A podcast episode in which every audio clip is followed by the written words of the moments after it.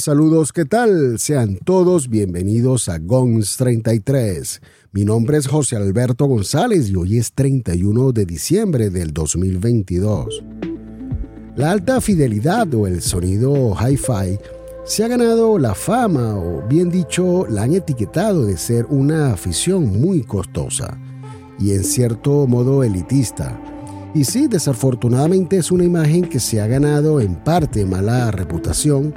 por muchos componentes de audio excesivamente costoso y en algunas ocasiones sin justificar el producto con la calidad-valor.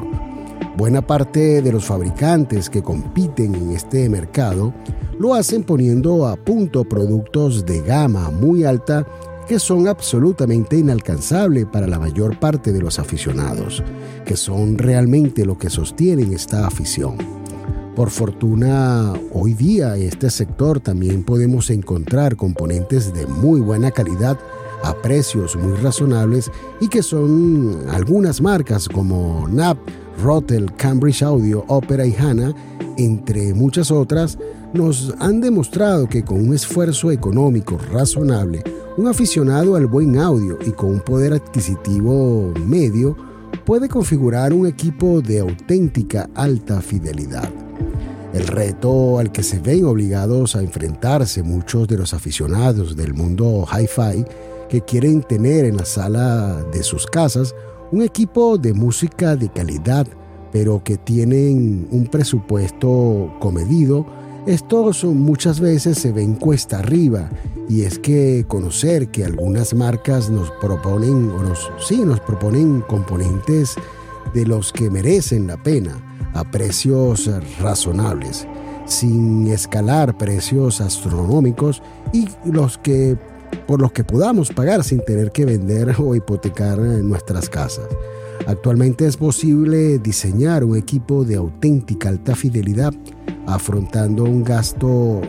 muy razonable, pero también hay otro desafío que tenemos que superar ante todos y es ponernos, eh, digamos, con mano a la obra y sobre todo poner paso previo a la compra de cualquier componente. Esta configuración de lo que vendría siendo el hardware de nuestro futuro equipo es saber elegir los componentes adecuados como las cajas o las bocinas acústicas que mejor se adecúen al espacio que disponemos en casa. Esta es una de las tareas más importantes a, a la hora de armar nuestro equipo de audio, ya que es de suma importancia saber contar con el espacio físico antes de comprar dicho equipo. Porque lo más importante es estar eh, claro a la hora de comprar componentes de audio de alta fidelidad no tan solo es pagar altas sumas de dinero por equipos que bien son tecnológicamente espectaculares, pero no necesariamente es la única opción a la hora de dar el paso. Muy bien podemos tener en casa un equipo de excelentes prestaciones con una calidad de audio sin tener que gastar todos los ahorros o bien pedir un préstamo al banco para poder adquirir un buen equipo de audio de alta fidelidad. Muchos aficionados buscan la opción de componentes de audio vintage, ya que estos ofrecen una calidad sin duda de muy buen sonido. Pero en lo personal, estos componentes de audio que fueron fabricados en los años 70 y 80, en su gran mayoría realmente conseguirlo en buen estado y conservados estéticamente resulta muy complicado pero más difícil aún es encontrarlos sin defectos en su electrónica y muy bien mantenido en estética. Algo que los aficionados del buen audio en, parte es difícil que se separen de estos equipos cuando realmente están en muy buena calidad. No quiero poner en duda la calidad de estos componentes de audio, que en su mayoría todos merecen su honor por la calidad de audio que siguen ofreciendo pero ciertamente son componentes que tienen más de 40 años y tecnológicamente hablando, la electrónica ha avanzado mucho para corregir y mejorar aún más el sonido, el audio en estos tiempos. No me atrevo a decir cuál tecnología es mejor, si los de equipos fabricados en los 70 u 80 o si más bien los construidos en estos tiempos, pero sin duda la electrónica es cada día más, ah, más avanzada y podemos conseguir ciertas mejoras que antes no podíamos eh, disfrutar. Ah, no podemos olvidarnos que estos equipos vintage fabricados, como dije anteriormente, en los años 70 y 80, realmente fueron componentes que se construyeron con lo más avanzado, como si se tratase de una pieza que fuese a ser utilizada para algo muy especial. Y sin menospreciar, utilizando piezas internas de la más alta calidad en sus tiempos. En lo personal, durante un poco más de 40 años he disfrutado de buenos componentes de audio, hi-fi,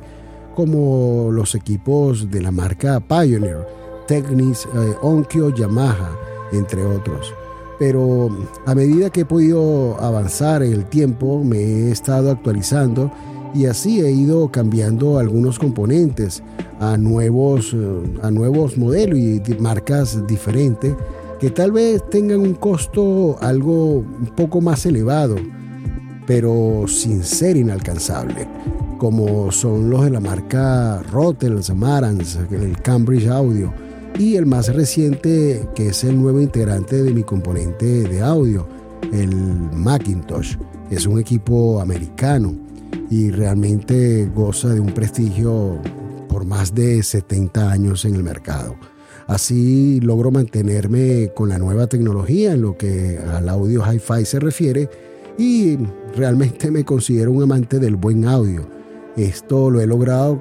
recorriendo un camino por más de 40 años y es como, como haber comenzado con un pequeño auto hace muchos años atrás y hoy día, luego de haber disfrutado de muchas marcas, tengo el gusto de poder disfrutar de un excelente eh, auto deportivo con excelentes prestaciones y con una avanzada tecnología en su interior. Realmente todo lo que tenga que ver con el sonido hi-fi y el audio me, me fascina, me encanta y siempre estoy, digamos, haciendo podcasts de equipos como Macintosh, Rotel, Cambridge Audio y próximamente para el mes de enero del próximo año, del 2023, tendremos eh, nuevos capítulos para presentárselo en su canal.